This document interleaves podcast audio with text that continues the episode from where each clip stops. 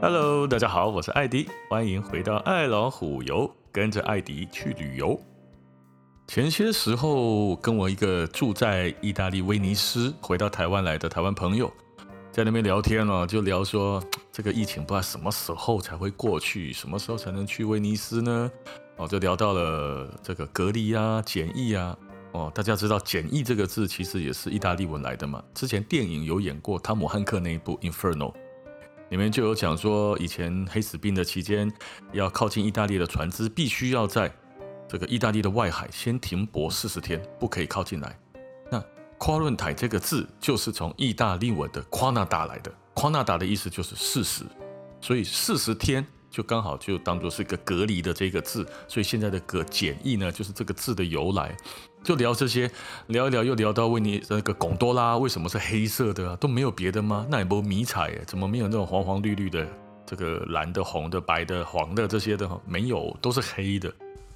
那又聊到了像之前很火红的一个话题啊，就到底蒙古人有没有发动所谓的人类第一场细菌战之类的？哦，那这些话题聊着聊着，我们觉得，哎，那干脆我们来开一集节目来讲这个好了。哦，关于。黑死病相关的话题。那刚刚说哦，这个贡多拉都是黑色的，有一种说法啦。当然，查维基百科的话，它的官方说法大概都是什么？很多年前，大家的贡多拉都是争奇斗艳的，好像整个做树也金闪闪。那后来，意大利的总督觉得这此风不可长，于是下令所有的贡多拉通通漆成黑色，不准。在那边花花绿绿的，比谁比较漂亮？那这个说法当然有一那么一点点不太通了哦。就是总督权力有这么大吗？人家在自己的船上面画图案，阿尼玛比赛吗？哦，那真的就可以让大家都不要这么样的华丽吗？哦，那那为什么不华丽就算了，一定要漆成黑色呢？哦，所以另外有一种说法了。就不是记载在官方上面的说法，就是贡多拉后来呢，在黑死病期间就是拿来载尸体的，死太多人了。贡多拉没有车子，就是那个威尼斯没有车子可以进去，只能用贡多拉来载，所以就那个载尸体载久了，就留下黑色的这个船的颜色，也不是纪念，就是悼念黑死病的这个过程。那我们有去过欧洲旅游过的一些朋友们，大概有印象。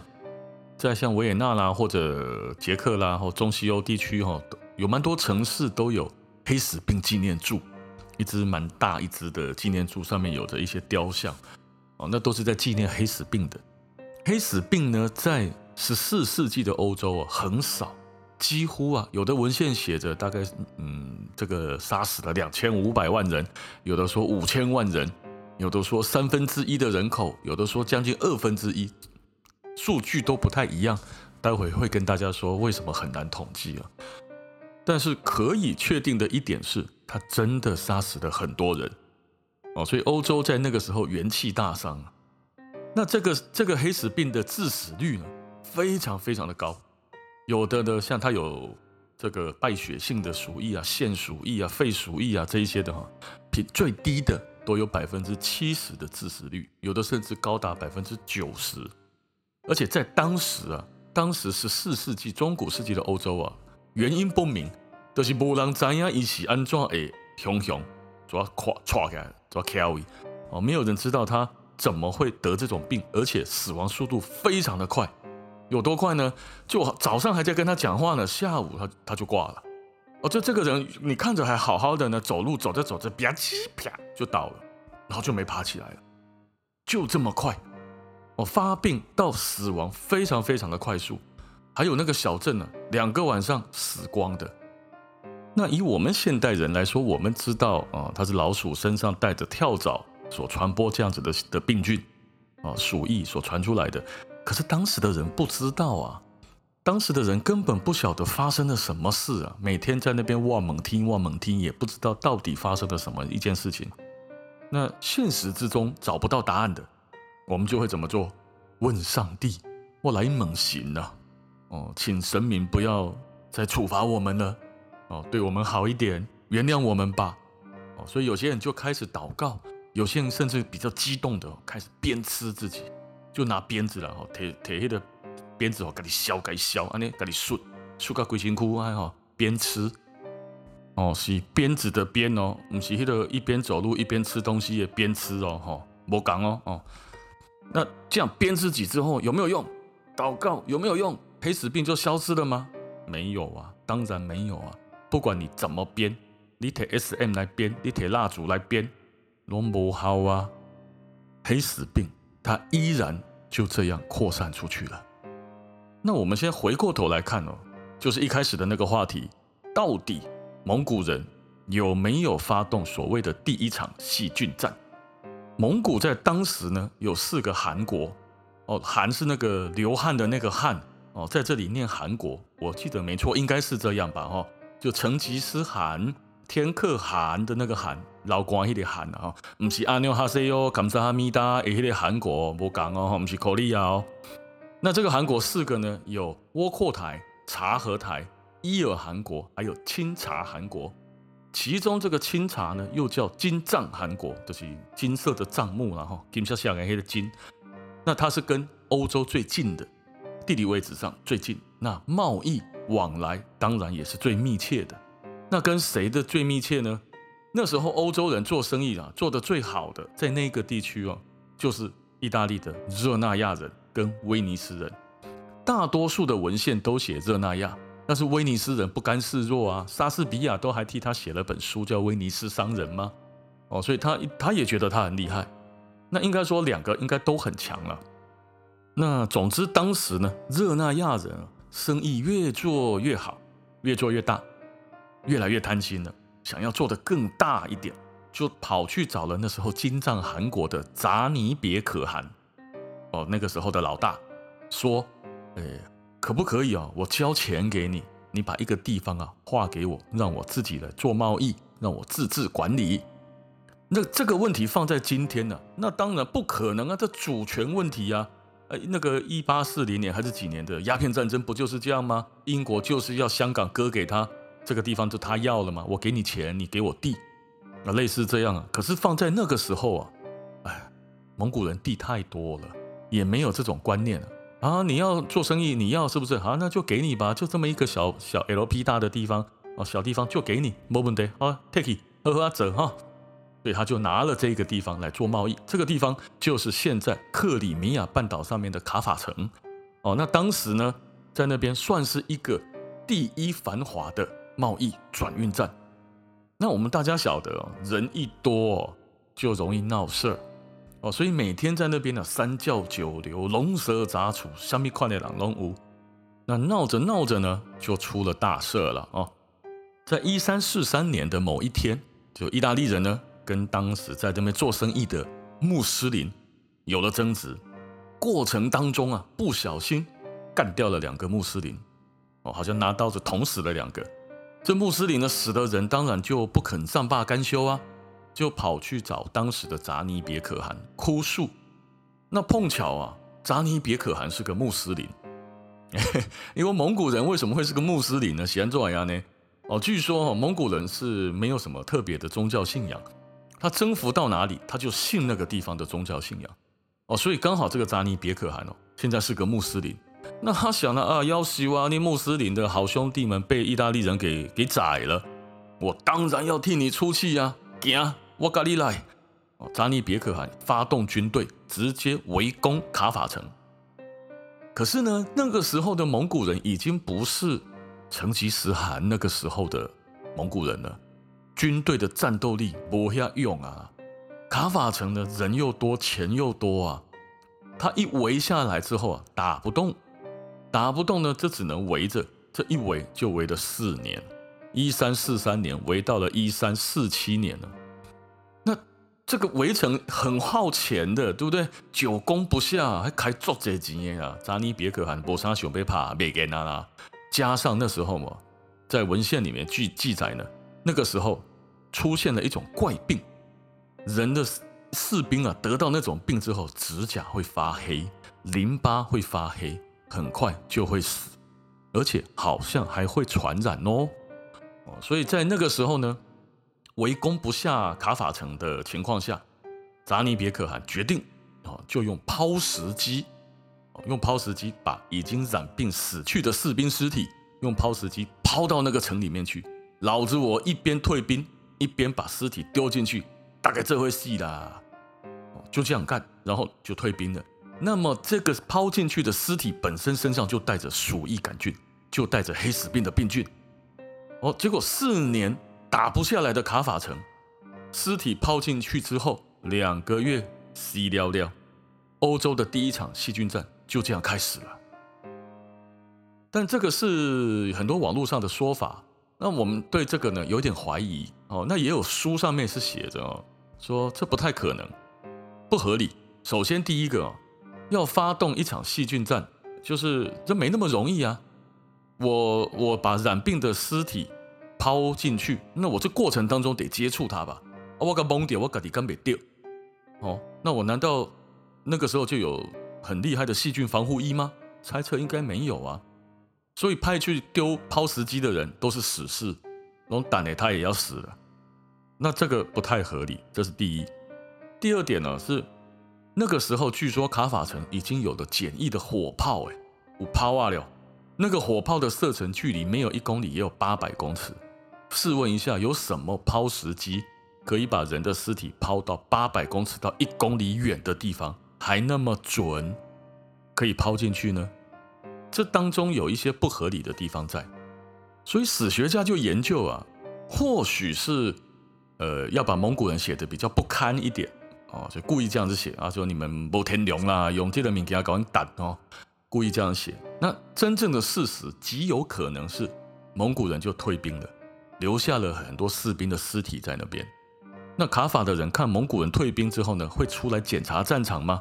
一接触尸体他就中了，回到城内之后就把病菌带进去了。那这是一个比较合理而且可能发生的情况。所以蒙古人，你说他真的发动的细菌战吗？呃，应该不是这么说，而应该说他利用细菌把它拖下水了。但是，一开始蒙古人并没有要这样做的哦，这是一个比较可能的考证了。那再来就要来讲它怎么蔓延出去的了。在卡法城里面有很多刚刚讲的热那亚人跟威尼斯人做生意吗？所以开始死人了之后啊，他们也发现苗头不对了啊！你看到博沙地哦，来造跟来酸绕跑啊哈！所以呢，离开卡法城之后，第一站。停哪里？停西西里岛，才半天呐、啊，就有人开始死了。那这些船员呢，开始往热那亚家回家。第二天就是不是第二天，第二站回到了热那亚之后，热那亚了这个地方死了一半的人。然后五年之内呢，杀遍全欧洲没有对手。那后来大家就会研究了，怎么会蔓延成这样呢？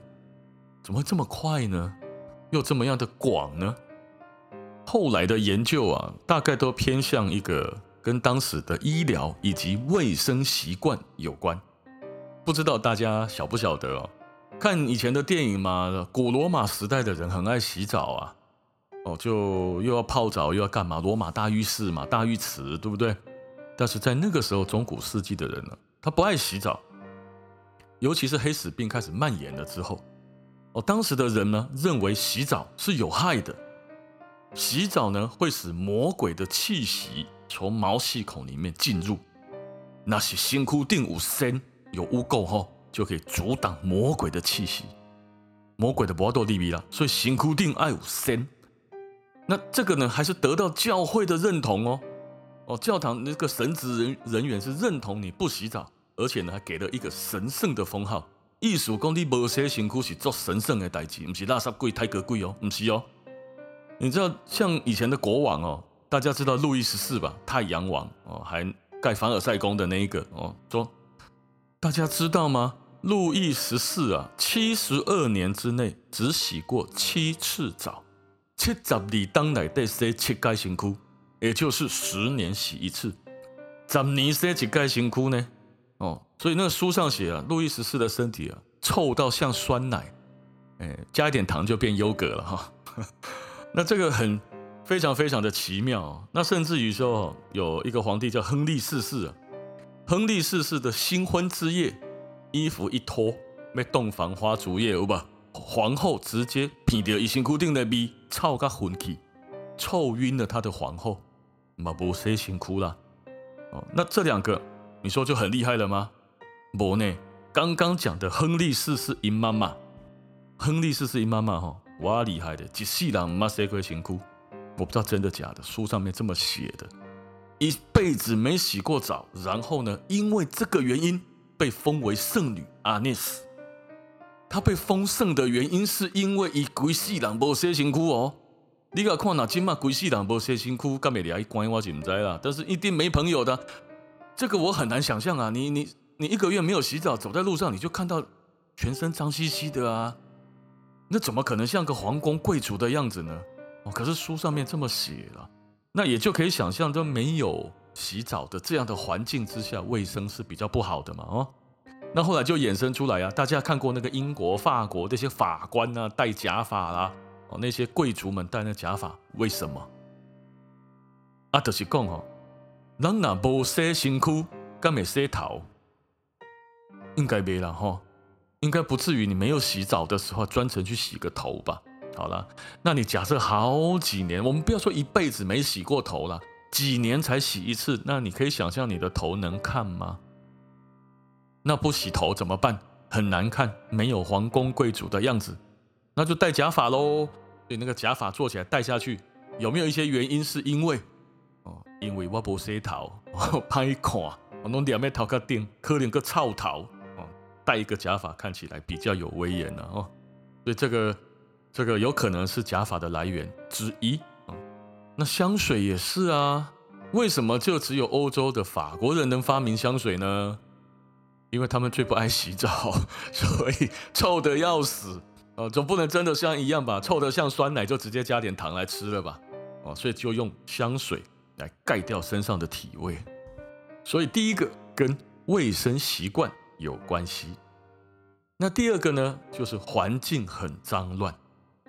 哦，我们印象中的欧洲皇室都是那种金碧辉煌的，然后穿着白纱、穿着紧身的衣服跳舞，宫廷之夜翩翩起舞。庄严又高贵啊，典雅。那事实上，皇室宫廷可能是了，但老百姓之间不是啊。有有中古世纪的一些欧洲的插画插图，就把它画的，他们所住的地方非常的诡异啊。就就马路边有人正在吃东西吃饭，然后旁边就有人随地大小便，小朋友也在那个地方玩，行人走来走去的，有人就从那个地方大小便的水池旁边捞起来洗碗。之类的，然后养猪养狗全部都混在一起，一整个卫生条件看起来就就不是一个人住的城市啊，非常的脏乱啊。哦，那在在一二七零年的这个时候，甚至在欧洲巴黎啊，还有个法令，就不准从二楼往一楼下面倒马桶，或者是倒排泄物，因为那时候呢，住在二楼的人呢，就没有抽水马桶嘛，所以。上上上上上到满了之后，就一桶要拿去倒啊，倒哪里？懒得倒在一个集中的地方了，啪就从窗户往外倒就好了。哦，那倒这个马桶呢，在一二七零年的时候发了一个法令，禁止这么做。那过了三年之后废除，为什么？因为太多人抗议了，太多人家家户户都有从二楼倒马桶的需求。我就是要倒，你不给我倒，我活不落，我就是要往下倒。所以三年后的法令修正，修正为只要你大喊三声“小心，小心，小心”，别倒塞哦，你就可以倒马桶了，你就可以从二楼往下倒。所以那个时候整个地面都是脏乱的。巴黎城市本身这个城市就是一个大型的公共厕所的感觉。哦，那所以那个时候的人哦，有没有发现有人说哦，穿斗篷，为什么？斗篷就是像雨衣一样的，只是那个背后像个披风，然后上面还有个帽子嘛，整个人把它盖起来的。为什么要穿斗篷？因为你行到一半客厅楼顶哎，小心的给你破塞了，拿斗篷就可以马上咻把它遮住。所以那个斗篷是有作用的哈，回去还要洗就是了哈。那所以后来也衍生出了另外一种东西，其实啊高跟鞋。不知道大家有没有看过呢？以前古代哈，在中古世纪欧洲城市里面穿的高跟鞋，跟现在的高跟鞋不太一样。它也是一样，后面一个细细的跟往上，可是，在前面也有两个脚，等于是它的有三个跟哦，前前二后一，整个人像踩个半高跷一样的踩在浮在这个地面上。为什么要这样？这三只脚立在地上的三只脚，看放在现代的眼里哦，你在黑沙基卡被冲沙回，为什么要有个支撑点？三个脚浮在上面。可是把它带入整个巴黎市一个大型的公共厕所的话，楼顶龙转流龙转赛尔维甲，哎，似乎就可以理解了。你穿一般的鞋子不就陷进去了吗？你穿穿的那个鞋子下面有三个长长的跟，好像高跟鞋的那个跟啊，可以让你的整个脚浮在天空中，哇，这样就可以射死而过啊，大鬼了。所以当然这个。催生了现代高跟鞋的灵感啊！当然，这个在你正式的文件里面，它不会这样写的，不会有人把说这么优雅的高跟鞋写的跟屎跟尿写在一起啊！甚至有那个传有一个文献呢，就写说巴黎那时候的脏乱已经到什么程度呢？巴黎原本有城墙的，城墙越盖越高，为什么？因为嘿，屎尿啊，一车一车的这些桶啊，通通运往城外面去倒，倒着倒着倒着就堆越堆越高，越堆越高，那高过城墙了怎么办？不是继续往外丢呢，是要把城墙加高一点。不是蛋康横来的货，嘛是爱蛋加紧，但是撸蛋撸管撸贴撸管，那就只好把城墙加高一点。所以不是防敌人，是防大便啊。这个当然这是书上这样写了哈，大家就听听就好了。啊，这个高跟鞋后来啊是怎么被发明出来的？是吧？刚讲那个高跟鞋，大家不知道有没有看过路易十四的一张画？这个画哦穿得非常的奇特，一个大男人。戴着长长的假发，穿着呢丝质的斗篷，然后穿着紧身的裤袜，白色的哦，然后配上红色的高跟鞋，哦，像徐乃麟的红鞋女孩的那种感觉。那个时候女人不能这样穿呢，下面的紧身裤袜、红高跟鞋，薄啦，男人、贵族，甚至于很高阶的贵族才可以这样穿。哦，那黑死病可以这么快速的蔓延，第二个原因就是环境脏乱。那再来第三个原因啊，在当时的欧洲，呃，有一种面具叫做鸟嘴医生面具。如果在有一些博物馆或者哪里，或许有看过，或 Google 一下应该也可以，鸟嘴医生就会出来了。戴着一顶黑色的帽子，哦，宽檐帽，圆的，然后呢，脸上戴着像个防毒面具一样的皮的东西，但是前面是尖尖的一个鸟嘴状，看起来像个乌鸦的嘴，哦，鸟的嘴。那防毒面具上面就好像就有这个眼镜的位置啦，啊，嘴巴这边是没有开孔的，整个头是密封包起来的，身上穿着长长的斗篷，手上呢拿着两个东西，一个是锋利的手术刀，另外一个呢是一只长长黑色的黑杖，手杖啊。那这个在现在威尼斯面具节就还是会看到这样的鸟嘴医生，看起来很像是。地狱的使者，因为哦蛇蛇，然后戴着一个白色的面具，又尖尖的，像个鸟嘴一样，看起来就不寒而栗啊。哦，跨界的 唰唰啊，你好，这个，但是他不是地狱的使者，他是医生来的。那这个鸟嘴医生呢，一般来说他是他都是自愿的，就像我们现在医院的志工一样，所以他的情操是很伟大的。他下去做这个事情的时候呢，去治疗这些黑死病的病人，他知道他可能百分之八十是有去无回的，让给丢。你买掉啊，掉对戏啊，哦，所以他去做这个事情是包含着一个算是蛮大爱的一种情操啊，是值得尊敬的。那么鸟嘴医生在那个时候主要做三件事情：第一个尝试治疗，第二个呢记录死亡，第三个见证他的遗嘱。哦，他就做这三件事。所以在那时候哦，你说统计了死多少人这件事情，有很大一部分是由鸟嘴医生来统计出来的。他知道了谁死了，谁死了，而且把遗嘱给传承下去。我可以领导林家人和西归爷和给记录来。阿阿公说这个遗嘱给谁给谁给谁，他就是个公证人的感觉了。那尝试治疗这一块啊，呃，当然就很不是那么容易嘛。他手上啊，刚有讲，一手拿这个手术刀，一手拿这个手杖。那个手杖主要呢是拿来翻客，不是客人，翻病人的这个身体，翻过去看看死了没，如果还没。给他一下，让他痛快一点。买个拖雷啊，哦，拿来翻面的居多。这个刀主要干什么用呢？这个刀哈，在那时候很奇特，主流的疗法是放血。那个时候的医疗啊，也就认为你生病啊什么的，也就大概三个事情。第一个呢，呃，就跟现在的医生很像啊，多休息，多喝水，可以启动免疫力。对吧？哈，你生病了，多休息，多喝水，让自己的身体去治疗它。第二个就是放点什么东西进去，帮助你治克制这个病，就加油啊了，注虾了哦，放点什么进去。还有一个东西就是什么呢？拿点什么东西出来，就你身体里面肯定有一些不好的东西，你才生病吗？把它拿出来，你的病就好了嘛。我说听起来是合逻辑的啊，那拿什么出来呢？就是放血啊！一有什么不舒服呢，就放血，放到你舒服为止啊。放咖喱送为止哦。那他除了用刀之外啊，大部分的自重身份的医生用的是水蛭，就把那个水蛭啊放在你的血管上，它就会吸，一直吸，一直吸，吸饱了之后把它抓下来，这样你就达到放血的目的了吗？哦，总比你用刀子割还有伤口还可能感染啊，要来得方便，而且有身份啊，感觉这个手法很高雅哈，就高大上哎。其实，在《笑傲江湖》里面，金庸也有写过水蛭啊。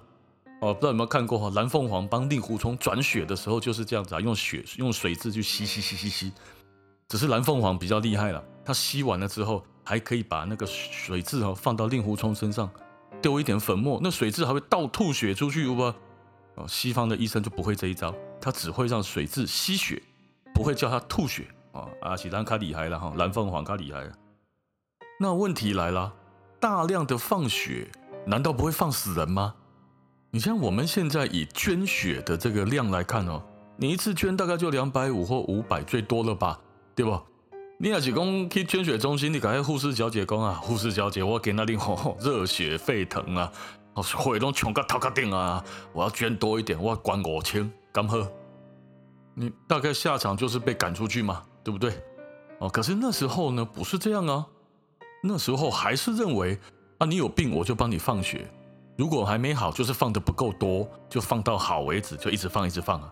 所以呢，之前有个皇帝啊，叫查理二世，你生病了哈，生病了之后呢，御医御医给他那时候两种最最最主流的疗法，尤其是像黑死病期间哈，这个疗法也很盛行，就是拿那个烫熟的煤啊，去烫你的淋巴。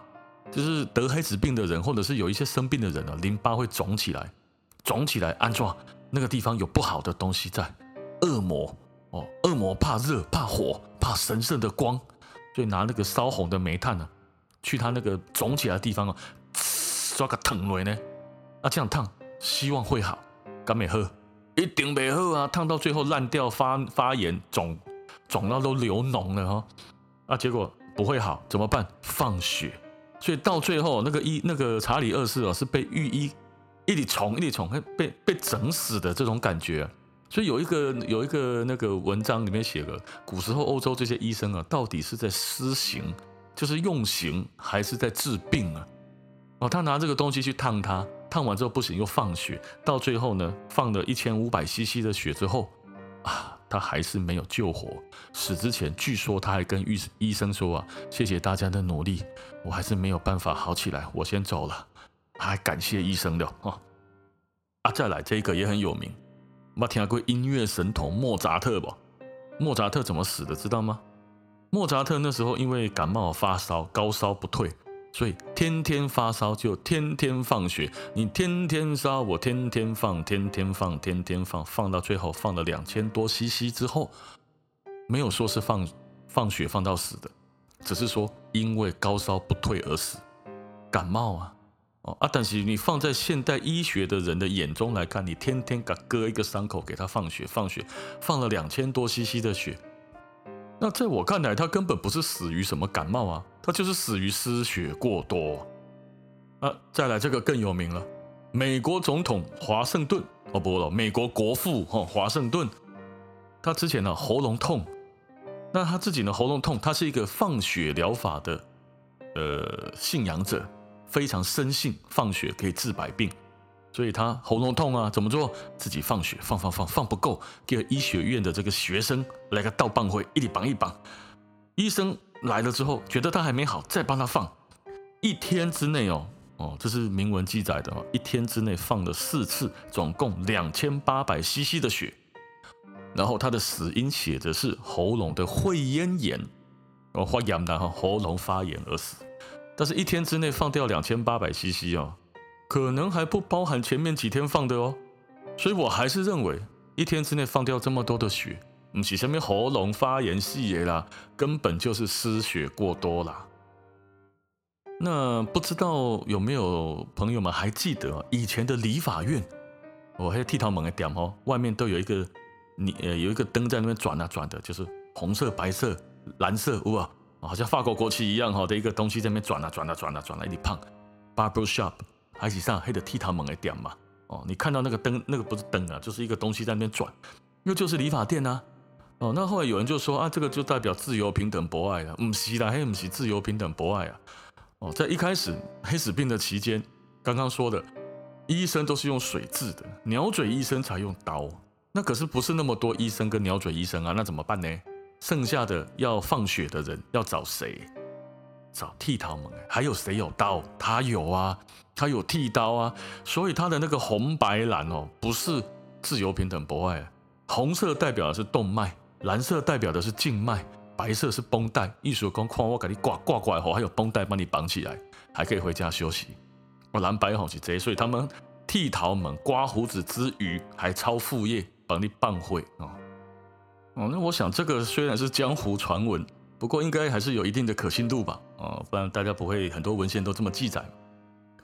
那后来的一些学者们就开始研究啊，就有一派说法说，黑死病之后改变了一些人类的生活方式，也就为什么欧洲人在之后的几个世纪里面突然变得比较强大了。因为幸存活下来的这些人呢，也开始过了不一样的生活了。例如说，原来的佃农、原来的贱民、原来的奴隶，如果没死的啊，他的主人全死光了，这些土地啦、这些这些财产啊，谁来继承呢？波浪啊，存万年啊，所以人开始有了一些变化，那劳动力就开始有那么一点不足，那工资就会上涨。哦，因为没人做也不行嘛，对吧？哈，那当然物以稀为贵，人以稀也是贵的。所以活下来的人啊，生活呢就有了平均的提升啊，兴旺贵要靠后了。那再来就是机械的出现，就为什么欧洲人会首先发发明机器这种东西？哦，瓦特改良的蒸汽机之前有人发明这些东西，因为人不够啊。哦，当然这是学者的学术理论啊，就因为人人力的不足，所以逼迫着他们往机器方面去发展啊，所以欧洲才有办法在后来的几个世纪突然变成世界上的强大的人种国家。还有呢，就是欧洲经过了这个黑死病的蔓延之后，诶，突然在医学上面有了比较科学实际的进步了。就不像以前一样啊，拿煤炭烫你啦，拿刀子放你的血啦，冲伤回弄一堆，哦，比较没有意义的疗法。到后来开始有了比较科学性、现代化的一些医学的进步，也是因为这些黑死病之后造成他们社会上面的一些进展。哦，当然还是强调这是学者的研究，是不是真的这样子我们不晓得，但我们也很希望呢，就在这一次的 COVID-19 啊。可以利用我们现代医学的实力啊，很快的让它消失跟结束吧，让我们所有人再恢复以往的正常的生活吧。我们好久没出国了，好，那我们今天的时间也差不多了啊，今天就先跟大家聊到这边啊，那谢谢大家来收听爱老虎油，欢迎订阅分享，谢谢大家，拜拜。